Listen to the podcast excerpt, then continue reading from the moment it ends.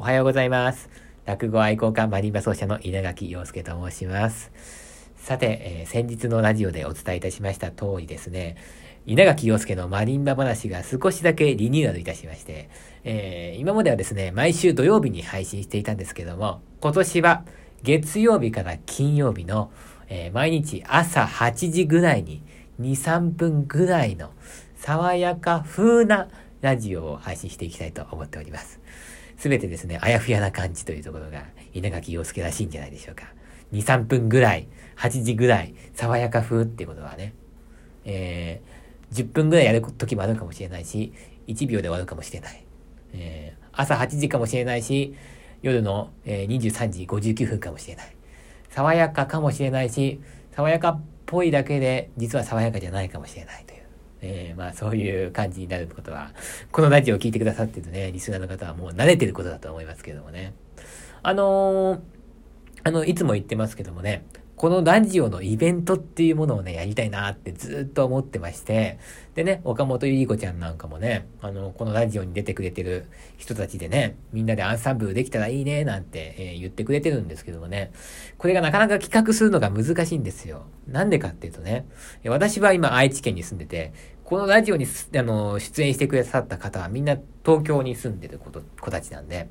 そうするとね、合わせができないんですよね。そこで、私はね、いいことを思いつきました。演奏しなきゃいいんじゃないのって話ですよ。なんかね、私がもし都内かなんかに行く機会があったら、あのー、どっかその、2、30人ぐらいね、入れるフリースペースを借りて、トークライブみたいなね、会ができたらいいんじゃないでしょうか。ね、ゲストの方を呼んで、えー、まあ、そうね、えー、まあ、1000円からまあ、1500円ぐらいの入場料でね、それで、えー、まあ、私が最初15分ぐらい一人語りして、で、まあ、一人目のゲストの人と20分ぐらい話して、で、その後二人目のゲストの人と20分ぐらい話して、最後に3人で話して、それをラジオ収録するみたいな。そういうね、トークだけの回みたいな。そういう回ならば開催できるなっていうふうに最近思いつきましてね。これちょっと2022年、やってみようじゃないかというふうに思っております。えー、ただ一つ問題がありまして、一応肩書きがマリンバ奏者なんですよ。マリンバ奏者がマリンバを弾かない回って、日本中どこ探してもないと思うんですよね。そんな回やって、お客さんが来るんでしょうか蓋を開けてたら0人だったらね、さすがにね、えー、赤字覚悟でやると言ってもそれは困りますから、え、